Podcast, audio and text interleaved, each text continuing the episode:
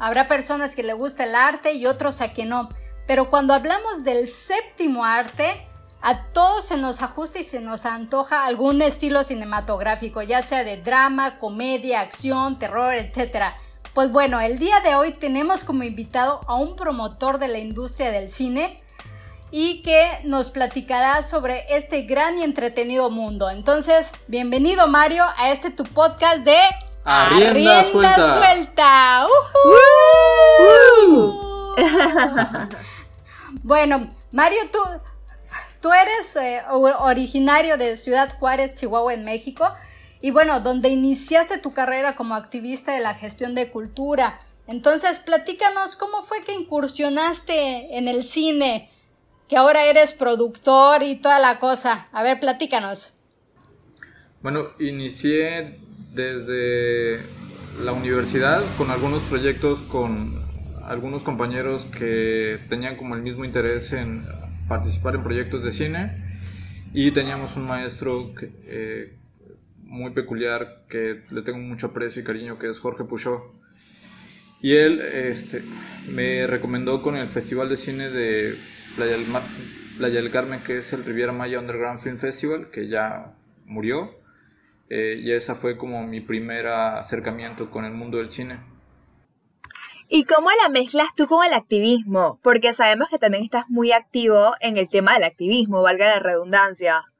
Hacer cine en, en México es ser un activista de la gestión cultural. Una gran parte de las producciones, festivales, eh, talleres, eh, producciones, eh, cortometrajes, largometrajes y demás, se hacen en su mayoría más que nada por amor al arte. El, cine en México, eh, la mayoría, la mayor parte de los proyectos no son redituables, o sea, no, no funcionan de la misma manera que en, Hollywood o en el resto del mundo.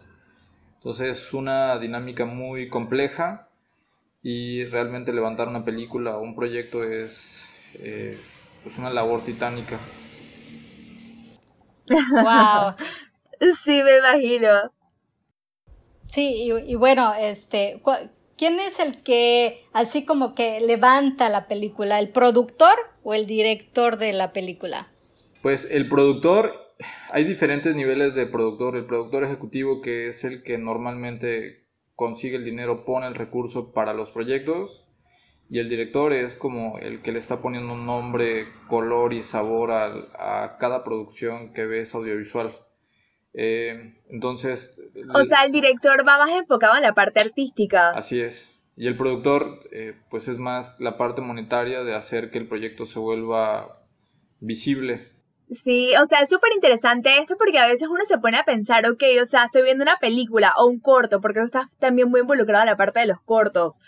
Pero, o sea, es súper complejo. Por ejemplo, nosotros ahorita que tenemos este proyecto del podcast, que es algo que puede parecer súper sencillo, pero viene toda la parte desde los invitados, desde estar viendo qué vamos a hacer, desde los utensilios que utilizamos, los aparatos de edición. O sea, imagínate esto para una producción audiovisual. No sé si nos quieres contar un poquito también de esta parte.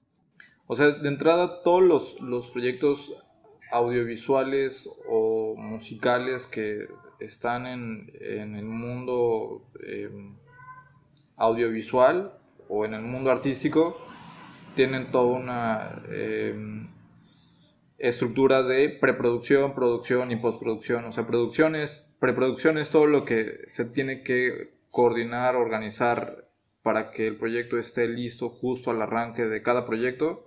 Producción ya estar prácticamente en el set este, con la gente para que todo fluya en tiempo y forma. Y postproducción es eh, pues colocar como esos detalles que van a hacer que al final se escuche bien, se vea bien eh, y luzca como tiene que lucir.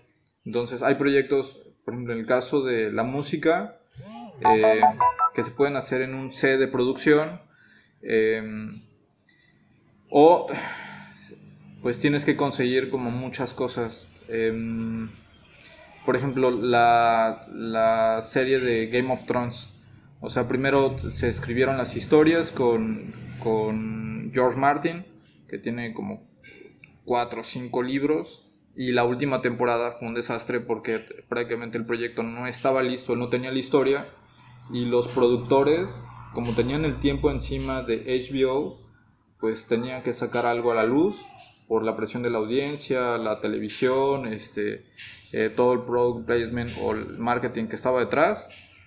Y pues al final eh, tuvieron de alguna manera el visto bueno de, pues el creador para poder sacar la historia como ellos consideraban que iba a salir.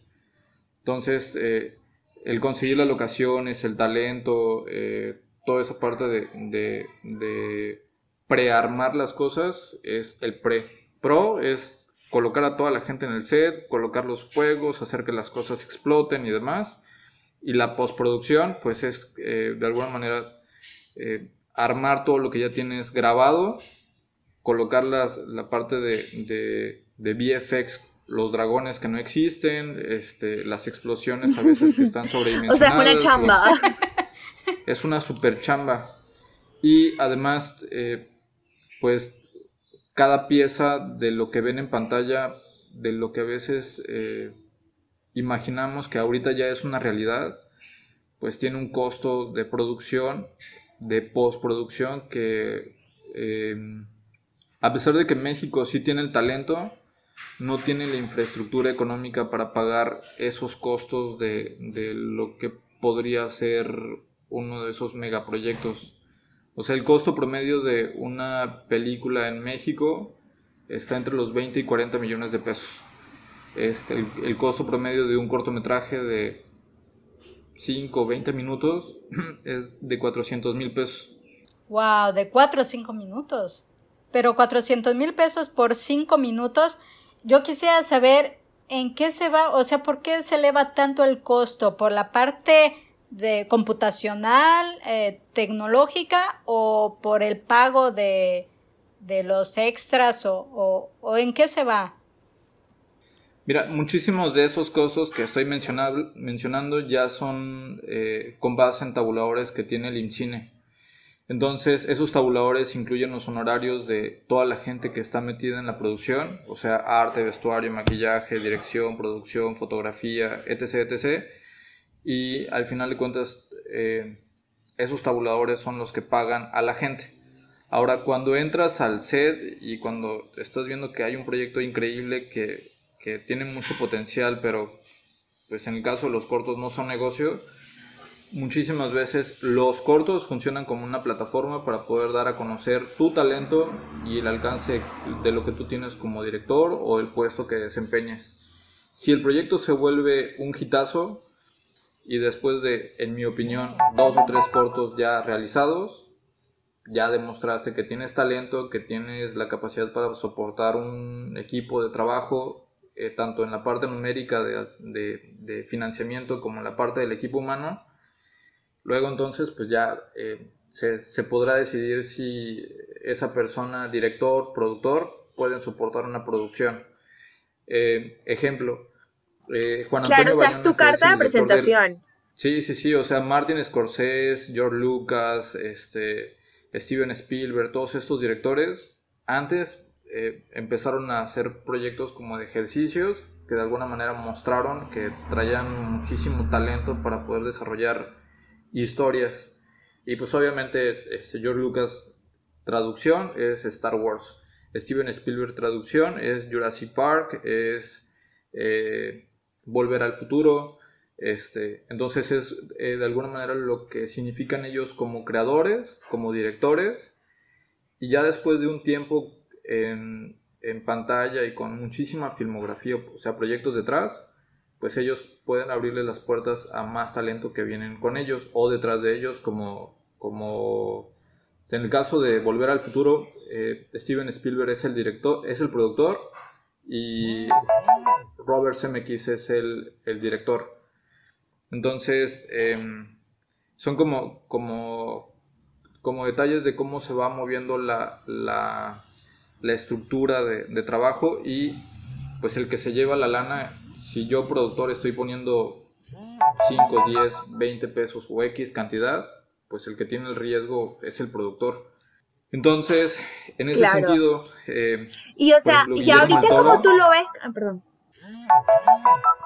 Perdón, en ese sentido Guillermo el Toro podría ser un productor. Él pone su cara frente a los proyectos, obviamente decide a quién le va a apostar con su tiempo, en algunos casos dinero, esfuerzo, naming o lo que esté alrededor de él. Y pues su nombre está en libros, videojuegos, este, películas. Y en el caso de Guillermo el Toro, por ejemplo, él fue productor de, del Orfanato y el director es Juan Antonio Bayona. De Mama, con la película de de este director de eso que es... Em, ah, no tengo el nombre ahorita. Entonces él de alguna manera le abre las puertas a los directores y una vez que ellos ya están eh, prácticamente con esa filmografía que demuestra que pueden estar en proyectos más grandes, pues en estos casos Hollywood los agarra y los superindustrializa y los vuelve parte de un esquema de dinero mucho más grande que obviamente conlleva un riesgo, pero pues en el caso de, Juan Antonio Bayona dirigió Lo Imposible y en el caso de, de, este director de eso va a dirigir la película de Flash. Entonces está, para mí es como, al final de cuentas, tener presupuestos grandes en las manos significa muchísima responsabilidad. Y Guillermo el Toro pues, obviamente trae sus propios proyectos y pues está metido en cosas increíbles. Y eso, o sea, tú mencionas proyectos a lo mejor a gran escala, o sea, no todo el mundo obviamente tiene el budget para hacer una, una producción de esa magnitud. Pero a mí me encantaría saber cómo ahorita los productores independientes, o sea, porque con todo esto del COVID, yo siento que hasta cierto punto, bueno, no, pero sí porque todo el mundo tiene la misma plataforma para a lo mejor mostrar o showcasear tu producto, porque ya no hay salas de cine, porque nadie en los próximos años o meses va a ir al cine. Entonces, yo siento que hasta cierto punto, obviamente, mientras más producción, más presupuesto tienes, mejor va a ser tu producción en cuestión de calidad, mejores artistas más reconocidos y todo esto. Pero ahorita que está todo el tema de la pandemia, ¿Cómo tú crees que puedan los productores y los directores independientes, sin esos altos presupuestos y tomando en consideración también que se redujeron los, puestos, los, los presupuestos y las convocatorias a nivel nacional para temas de arte? O sea, hablando ya en México específicamente. Pero ¿qué tú piensas que podrían hacer o qué deberían estar haciendo aquellas personas que quieren surgir o quieren seguir promocionándose en su rol dentro de la cinematografía?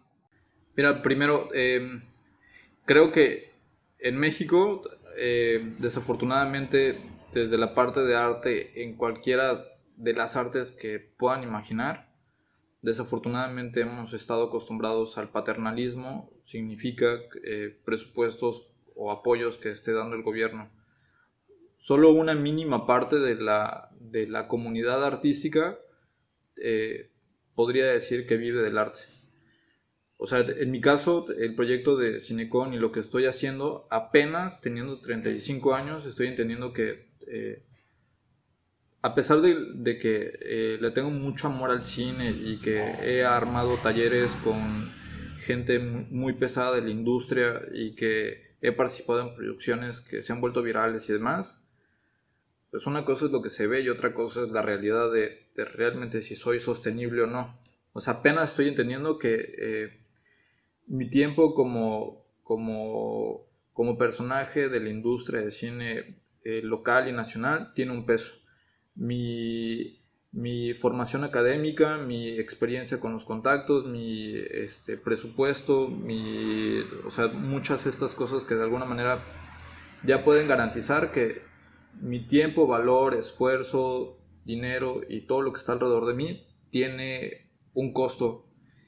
La comunidad artística no, o sea, muchos no, sienten que su, su, experiencia y su valor tenga un tiempo, o sea, no, no, no le dan un peso. Y desafortunadamente cuando vas a buscar un espacio privado, público, institucional, pues te enfrentas al hecho de que la calidad de la obra no, no es buena, este, no tiene el currículo, no tiene el contacto para poder conseguir ese espacio. Entonces, en el caso del, cine es como, ¿quién eres? Este, ¿Cuál es tu propuesta? Y pues obviamente, en el caso del, cine, muchísimos de los proyectos no tienen un modelo de negocio. O sea, muchísimos de los cortometrajes, largometrajes que se están haciendo, y la neta es que me voy a meter en camisa once varas, no piensan en las audiencias. O sea, no piensan que si yo director le gusto al público, pues el público va a pedir más, me va a buscar en Twitter, Facebook, Instagram, en todas las plataformas habidas y por haber. Y pues obviamente eh, las películas generan como una especie de curva de atención en el pico más alto es donde puedes alzar la voz y puedes realizar más proyectos. Cuando ese pico baja, pues obviamente ya el interés por tu proyecto y tu persona pues se vuelve prácticamente nulo y se vuelve otra lucha por poder levantar cualquier proyecto que te puedas imaginar. Entonces, el tiempo promedio de una película para levantarse, 5 años, 8 años, y pues obviamente la gente tiene que comer tres veces al día. O sea, ¿qué es lo que estás haciendo alrededor para poder levantar tu proyecto? Dar clases, este, eh, compartir tu conocimiento, hacer workshops. O sea, sí puedes hacer cine o puedes querer decir que eres cineasta, pero para mí una película no te hace cineasta. O sea, yo podría decir que apenas en 15 años de gestión, podría decir que con todos los talleres, festivales, proyectos en los que he participado, pues puedo decir que ya tengo un cierto alcance pero aún así estoy en esa lucha de, entender de que lo que estoy haciendo ya tiene cierta credibilidad. Entonces, em, la verdad es que es bien complejo. Y la verdad es que a veces hasta me dan ganas de llorar. Es súper complejo. Em, todo lo que haces, a veces la gente no, no le da ni las gracias y mucho menos te pagan lo que deberían por entender que todo lo que estás haciendo tiene un valor. O sea, prácticamente entre nosotros nos picamos los ojos y entre nosotros creemos que nuestro tiempo debería ser prácticamente de gratuidad. Cuando, pues, obviamente, pues, eh, entre todo lo que gastas, pues, obviamente sacas un costo y, pues, debería estar cobrando eso por tu tiempo, esfuerzo y demás. Claro. Algo que tú mencionaste se me hace muy interesante, que es la parte de, la audiencia. O sea, y enfocándolo en una producción cinematográfica, ok, o sea, ¿cómo tú sabes que va a jalar? O sea, porque, o sea, te lo digo yo desde mi poca, mi poco conocimiento del tema. Pero a veces, o sea, lo de cine de arte, hay veces que, o sea, uno como persona común y corriente, yo a veces no lo entiendo o a veces no nos damos el chance para entenderlo, pero es lo que tú dices, o sea, uno come y tú comes tres veces al día. Entonces, o sea, ¿dónde está esa línea de decir, esto es lo que yo quiero hacer, aunque solamente, como tú bien lo mencionas, ciertas personas te lo van a reconocer y te lo van a pagar, o hacer algo un poquito más mainstream o a lo mejor más comercial? Que más personas sí van a estar interesados en ver. O sea, ¿cómo tú ves esa línea? ¿Y tú en qué línea te has podido catalogar? Mira, el Netflix y las plataformas grandes ya tienen algoritmos para saber qué es lo que tú como público estás consumiendo. Kevin Spacey de House of Cards fue la primera eh, serie de, de streaming que antes de que se produjera decidieron qué actor iba a ser el que estaba, el que iba a estar en pantalla. O sea, ya tenían la historia, pero no sabían quién debía eh, cubrir ese papel.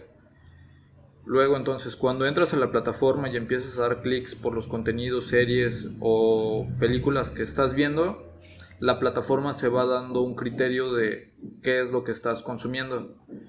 Entonces, si tú entras a la plataforma... Y así con todo el mundo, o sea, todos son datos. Exacto. Ese algoritmo cuesta muchísimo dinero. Ahora, como productor o como gestor, y ahora sí que le estoy metiendo en proyectos que, me, que me llenan el estómago y sé que pueden ser un hitazo, eh, pues todo se mueve en base en tendencias, con base en tendencias. O sea, ahorita la tendencia es la pandemia. Hace seis meses y en los próximos 30 años la tendencia va a ser el agua o, la tendencia va a ser eh, el hambre o el cambio climático. Entonces todos estos issues o estos trendings que se van a estar moviendo van a estar moviendo la violencia de género igual está muy fuerte. información de algo. Ok entonces ese tema por ejemplo de la violencia de género si lo crees si lo cruzas con algún otro topic genera pues un público que de alguna manera está atento a lo que se está dando en el medio. Entonces es una cuestión de, de, de, entender y ver lo que se está moviendo en las plataformas. Obviamente si ya tienes un... Si tú como productor decides ponerle X cantidad a un proyecto y lo, lo vas juntando con otros valores de producción, por ejemplo con un director que sepas que tiene muchísimo ritmo para poder contar historias. Este, gente que eh, haga fotografía, pero que además su fotografía sea preciosa. O sea, que cada, que cada escena que estás viendo prácticamente te llene el ojo y dices, eh, este proyecto es, es para poder compartir escena por escena y ese extracto de escena sirve para utilizar trailers o para poder analizar o para poder comentar en, en otros contenidos toda esa información funciona como transmedia para poder dar difusión antes y después del proyecto que se realice. Entonces muchas de las películas que se están haciendo eh, a veces ni, siquiera son, son negocio en el momento, pero son tan buenas que se vuelven de culto. Entonces es, es la verdad es que a veces en el cine es un albur moverse en la industria. Oye Mario, y tú, y tú comentaste algo muy cierto, ¿no? Las tendencias en un futuro, que va a ser el agua, el hambre, las enfermedades, el, el cambio climático. Y de hecho, ahorita tú tienes un proyecto corriendo, ¿no? Que se llama Un día sin agua. A ver, platícanos, que está súper interesante ese proyecto.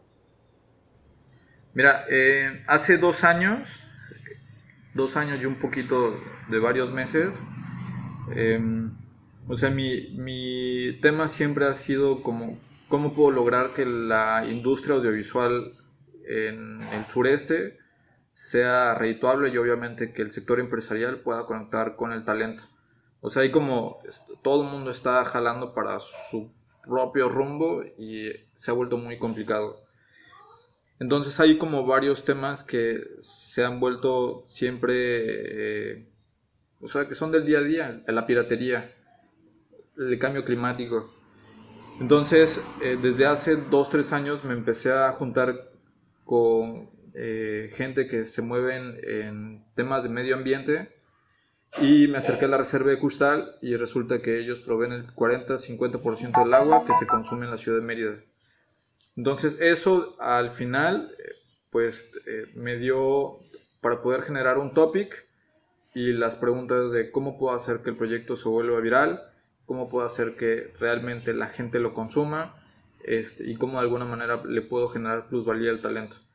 Entonces, eh, difusión, piratería. Somos el país de los países que consumen más piratería a nivel mundial este, garantía de que el proyecto se vuelva viral y que al final de cuentas lo consuma la gente, que el proyecto se vuelva de dominio público y que se vuelva tendencia y que de alguna manera involucre a mucha gente de diferentes sectores que son gobierno, empresa, este, asociaciones civiles, eh, gente de, de la comunidad científica, pues el agua. Entonces cada uno tiene sus propias problemáticas y de alguna manera le afecta a todos, pero de manera diferente. Y de ahí nace de alguna manera el reto de, un día sin agua. O sea, un día sin agua en una comunidad o en la ciudad o en un restaurante le afecta de diferentes maneras y al final de cuentas eh, el resultado es, es eh, pues en el factor numérico de, de, cantidades, o sea, las empresas quieren saber cómo les afecta, no pueden, o sea, una cervecería no podría parar su producción sin el tema del agua. Un restaurante no podría seguir lavando platos sin, sin el tema del agua. Y pues obviamente hay gente que, que, sufre la problemática todos los días, pero pues, de alguna manera son invisibles a nuestros ojos. Entonces este proyecto de alguna manera eh, te reta y te enfrenta a la realidad que mucha gente está viviendo y de ahí pues estamos trabajando una serie de historias que al final de cuentas se van a volver dominio público. Oye, qué, padre, está, está muy padre todo esto de la producción y dirección y, y los proyectos que están a la puerta. Y nada más para ir concluyendo, me gustaría saber, yo tengo mucha curiosidad, si yo quisiera hacer una, una película sobre mi vida, tú como director, ¿qué me puedes decir? Por, sí, ¿por dónde empiezo? O sea, ¿por dónde empiezo para hacer una película sobre la vida de Clelia de la Peña? Tendría que entender y leer tu historia, ver quiénes son los que están a tu alrededor y ya de ahí empezar a buscar eh, todo lo que llame la atención. Hay películas muy de autor que son para mí de flojera y la verdad es que solo ha habido una película que no he terminado que es la de Batalla en el Cielo de Carlos Regadas. O sea, me imaginé una película de tipo Caballeros del Zodiaco y terminé viendo una película súper contemplativa eh, que al final de cuentas así era, pero me salía a la mitad de la función. O sea, me estaba durmiendo literal. Entonces, en ese sentido, para mí es importante el ritmo, la música, este, quiénes son los actores, los diálogos, eh, la fotografía, o sea, eh, todo eso va a hacer que al final yo sí quiera ver una película que sea digerible y que me den ganas de saber más de la persona. Y pues puede ser una película tipo eh, Madame Curie, Ah, estaría cool. Es que, o sea, esto que dice Clelia está súper cool porque yo siento que es lo que tú dices. Todo, a todo el mundo le vas a sacar una historia increíble si tienes todos los complementos. O sea, si la persona dice algo con un audio así increíble, o si como tú dices, o sea, si la fotografía está espectacular, va a ser algo que va a llamar la atención. O sea, entonces eh, me retomé, me lo que tú dijiste, es que bueno, un cortometraje, o sea, a lo mejor serán cinco minutos, pero si es la carta de presentación de un director o de un productor o de un actor. O sea, dije, esto es lo que yo soy. Y si en cinco minutos te estoy dando todo esto, imagínate en dos horas si me contratas. O una hora y media, algo así por el estilo. Pero es todo, es todo un show es todo un show lo de la industria del cine. O sea, me encanta porque siento que hay demasiadas cosas que se pueden transmitir. O sea, es muy diferente que tú vengas y le eches una historia a alguien de que hay personas que no tienen agua y por eso tú tienes que conservar el agua y no botar el agua, a que tú lo veas, a que tú vayas a la realidad de esa persona y puedas sentir esa empatía. Sí, e, estos proyectos cortometrajes del agua están pensados para, para el público en general mi intención no es darles lecciones de vida ni, decirles ni regañar a la gente. La intención es mandar un mensaje de lo que está pasando con un contexto eh, de historia en el futuro. Es lo que podría pasar y podría o no ser la realidad. Entonces ya si hay eh, teletransportación o, o este, cascos espaciales o cosas que nos hagan volar la imaginación, que podrían ser una realidad, pues eso al final de cuentas le va a ayudar a la gente a entender que, que pues igual iba a haber autos en el futuro volando, igual y no, pero pues, el, el, permafrost se está derritiendo, este, los mantos freáticos en el estado eh, desafortunadamente se están contaminando todos los días, entonces tenemos problemas graves y desde mi punto, desde mi terreno, experiencia del cine, yo soy experto en dar a conocer proyectos, entonces si lo puedo hacer con un, con un proyecto que nos involucre y nos haga pensar, reflexionar y accionar con el tema, yo voy a ser feliz, pero tiene que haber muchas cosas alrededor. O sea, gente que esté metida en el medio ambiente, activistas, este, organizaciones civiles, gobierno, empresas. Claro, porque, o sea, no, es lo que tú cuentes la historia solo. Claro. O sea, esa parte es súper cierto. O sea, y aparte, la gracia de compartir una historia es saber todos los ejes o todos los puntos. O sea, imagínate que tú hagas una película del cambio climático y tú no sabes ni nada del cambio climático. O sea, aparte qué vergüenza. No, pero imagina, o sea, tal vez la gente no sepa, pero igual y cuando vea la historia, en algún momento la información le va a hacer clic. O sea, cuando nos hubiéramos No, me refiero tú como director o productor. Me refería a eso. es, que, es que es eso, o sea, eh, hay muchísima ignorancia en México con muchísimas problemáticas que se están dando. O sea, la, la gente a veces toma decisiones sin tomar en cuenta a los que están alrededor. Pero en algún momento la realidad nos pega en la cara y las consecuencias pueden ser fatales. Entonces, eh, la intención es, no es si quien pueda, sino ahora sí que tratar de, cuidarnos al máximo y ojalá que hagamos conciencia. Mi, opinión, muy personal, es que eh,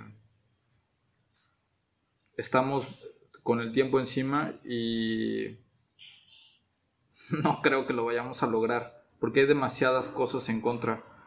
Y esas cosas en contra son las empresas grandes.